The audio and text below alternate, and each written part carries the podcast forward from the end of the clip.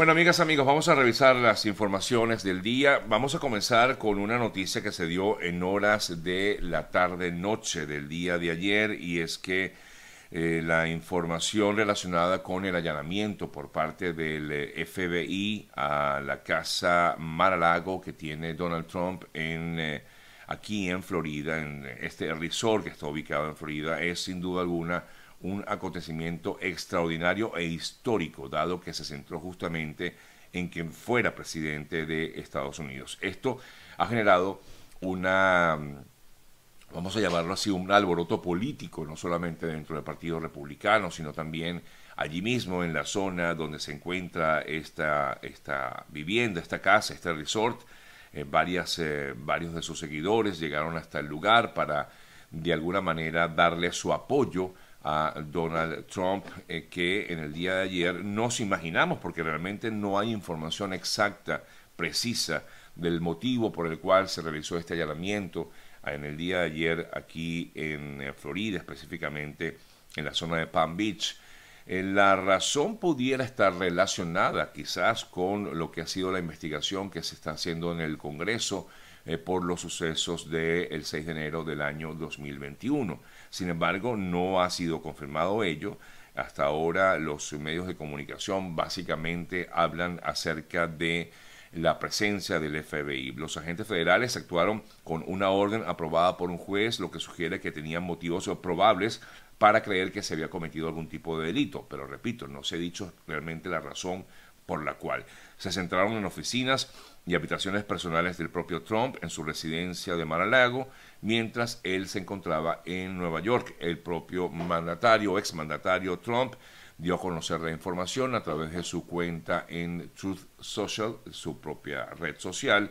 y eh, luego replicada por otros medios de comunicación, también confirmó a través de CNN esta noticia. Eh, según informan, la búsqueda del lunes estuvo relacionada con el posible mal manejo de documentos presidenciales posiblemente algunos clasificados. Es lo que se especula hasta el momento, es por lo menos así, por lo menos así lo manejan medios como CNN. Eh, algunos documentos clasificados que podrían haber sido llevados a la casa de Trump, el tema de una de las dos investigaciones del eh, Departamento de Justicia relacionados con el expresidente. La noticia ha dado uno de los giros más importantes y asombrosos hasta ahora en la historia de Trump quien fue llevado a juicio político dos veces y sobre todo, como les decíamos, posiblemente relacionada con el motín que se dio el pasado 6 de enero del año 2021 en el Capitolio. Eh, seguramente hoy habrá más noticias al respecto, así que estaremos, por supuesto, pendientes de esta información. Pero como les decía, ayer muchos seguidores de, Trump se agolparon a las afueras de la casa de este resort que está ubicado en Palm Beach para apoyar al expresidente. Nos vamos a Colombia. El eh, nuevo mandatario, Gustavo Petro, aclaró que el proceso de negociación con el Ejército de Liberación Nacional, el ELN, que está todavía, como quien dice, en veremos, eh, con el deseo de reanudarlo próximamente. Ayer, conversando con su par en chileno, Gabriel Boric, dijo que, porque el propio Boris le dijo a eh, Petro que pudiera Chile servir de, de más que negociador, de, de, de, ser la sede de estos eh, encuentros entre el ELN y el gobierno de Colombia para lograr la paz con la guerrilla del ELN. Eh, que cambia el sitio geográfico no depende exclusivamente del mm, propio gobierno, decía Petro, porque hasta el momento estas eh, conversaciones que, repito, están, digamos, en puntos suspensivos, se mantienen en Cuba o se mantendrían en Cuba, pero pudiera llegarse a dar este cambio de sede, pudiera ser Chile, como les decíamos, pero todo depende de lo que determine el gobierno, perdón, el, eh, propio eh, Ejército de Liberación Nacional, el ELN. En otras informaciones, justamente en el día de ayer, Boric y Petro se reunieron, hablaron sobre varios temas, este fue uno de ellos, otro tema fue el tema de los migrantes. Y allí eh, Boric le solicitó a Petro fortalecer las relaciones para lograr eh, que se dé algún, eh, alguna manera para, mm, digamos, apoyar y colaborar con los migrantes que están mm, digamos, eh, por, todo el, por todo el continente. Básicamente se dirigía o hablaba específicamente el propio Boric eh, sobre Haití y sobre Venezuela. Decía Boric que es algo que tenemos que abordar en conjunto, ningún país puede dar respuestas únicas en sí mismo, así que es un tema que debe manejarse a nivel regional. En otras importantes noticias les comento que, bueno, todavía siguen sin aparecer cuatro de los 21 migrantes que em, cuya embarcación donde iban, la embarcación donde ellos estaban desde el pasado viernes, tuvo un inconveniente cuando salió de la isla de San Andrés en Colombia, iba rumbo a Nicaragua y en aguas nicaragüenses esta embarcación eh, naufragó, em, fueron rescatados de esos 21 eh, unos 17 eh, ciudadanos y mm, cuatro de ellos no habrían llegado a su destino. Por esta razón, pues los familiares de estas personas, que según entiendo los cuatro son venezolanos, por lo menos dos de ellos son de origen larense, pero hay otros dos también que creo y tengo entendido que son justamente venezolanos, han solicitado la colaboración por parte de las autoridades tanto de Panamá, de Colombia, como de Nicaragua y también de Costa Rica, tomando en cuenta la cercanía de estos países al lugar donde habría, mm, se habría volteado esta embarcación. Ellos han pedido la colaboración de, las, eh, de los cuatro países, de las autoridades de los cuatro países, para lograr ubicar a estas personas y esperando, por supuesto, encontrarlas con vida. Es lo que esperan estas personas que han, eh, están desesperadas porque además sienten que no ha habido ningún tipo de colaboración de parte de justamente esas autoridades, razón por la cual están solicitando esta ayuda a los gobiernos de Colombia, Nicaragua, Panamá y Costa Rica para lograr ubicar a sus allegados. Hablando de situaciones de migrantes, recordamos el caso del bus que cayó hace unas, eh, sin mal no recuerdo, 10 días aproximadamente, que cayó por un precipicio en Nicaragua y según informaciones del día de ayer, eh, mm, eh, varios de los testigos de este hecho, incluso sobrevivientes del accidente, manifestaron y conversaron con el juez que lleva la causa de, esta, de este siniestro, de este hecho, y le informaron que el eh, conductor del bus iba a exceso de velocidad y por otro lado que el autobús iba repleto de personas, es decir, había sobrecargo, digamos, de, de pasajeros eh, en el momento en que cayó hasta este precipicio. Por otro lado, familiares de una pequeña cuyos padres lamentablemente fallecieron en este accidente, la pequeña se llama Adalín Castellano Estaba, eh, de dos años de edad, ella permanece en Nicaragua y sus familiares han solicitado a eh, las autoridades nicaragüenses que les se permitan tener contacto con ella. La pequeña en estos momentos se encuentra bajo cuidados del Ministerio de la Familia en Managua eh, desde hace unas dos semanas, como les dije,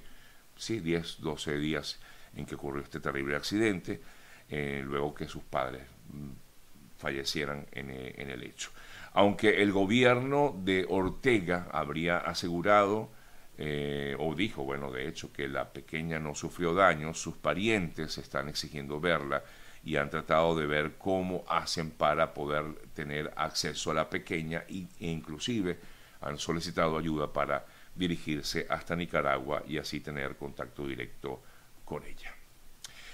Ya que estamos hablando un poco de la situación de los migrantes en el mundo y sobre todo aquí en, América, eh, según información que proviene de Delta Amacuro en Venezuela, un hombre habría mantenido secuestradas durante casi 20 días a nueve adolescentes, nueve adolescentes, nueve chicas, con la presunta finalidad de trasladarlas de forma ilegal a Trinidad y Tobago y obligarlas a dedicarse a la prostitución. Esta persona eh, fue identificada y tiene, eh, según las noticias que nos vienen desde Delta Macuro, 39 años de edad con antecedentes penales y además justamente un requerimiento mm, por la causa de trata de personas en el circuito judicial penal de esta entidad en el oriente de Venezuela. Los oficiales a cargo de la investigación dieron a conocer esta información e indicaron también que las menores de edad permanecieron retenidas durante seis días en una vivienda de la comunidad de la Florida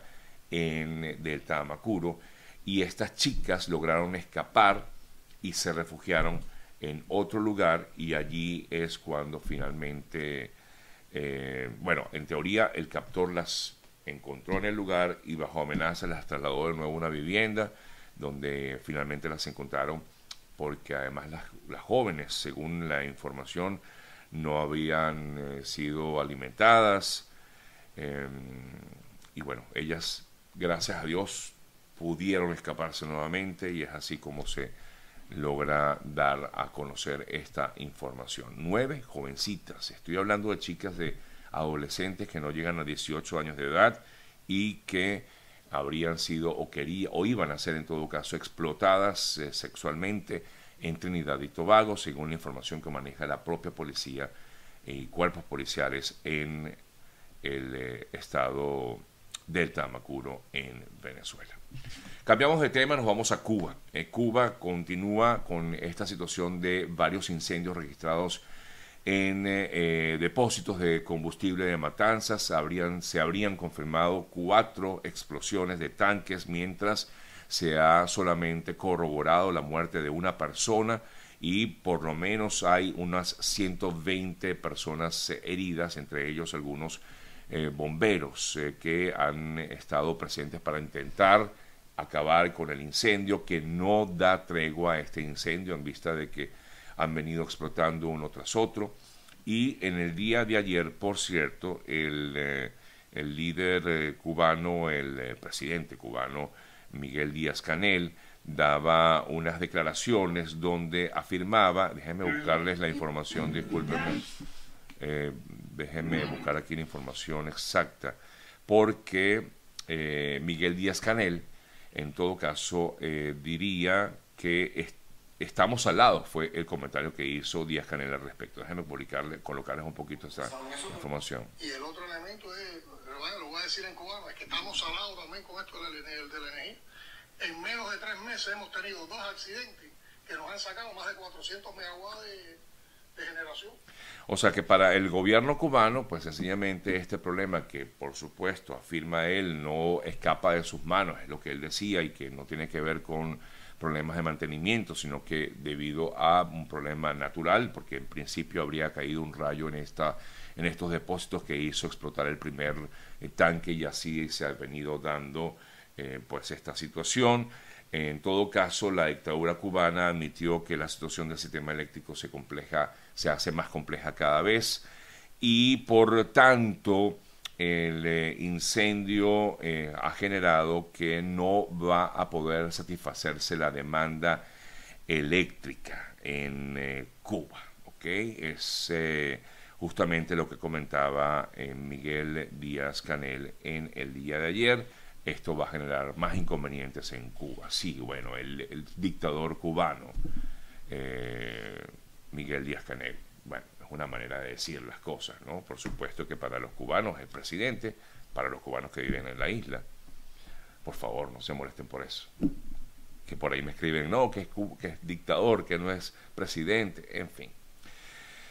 Sabemos quién es perfectamente. Eh, mientras tanto, en Cuba, la organización eh, eh, Prisoners Defenders denunció que en este país hay por lo menos mil presos políticos y de conciencia que han sido condenados a cárcel o sufren limitación de libertad por parte de las fiscalías sin supervisión judicial de, en una flagrante violación de la ley internacional. Así que, por esta razón, se habla de mil Mm, dos, mil dos presos políticos y de conciencia, según lo que asegura la organización eh, Prisoners Defenders. En eh, Argentina, la inflación eh, superó en el día de ayer, según mediciones independientes, se encuentra en estos momentos la inflación en Argentina en los primeros siete meses del año de 62%. incluso por encima de la de Venezuela, que es uno de los países de la región con mayor eh, índices de inflación. China anunció nuevas maniobras militares en Taiwán, más allá del plazo que había sido fijado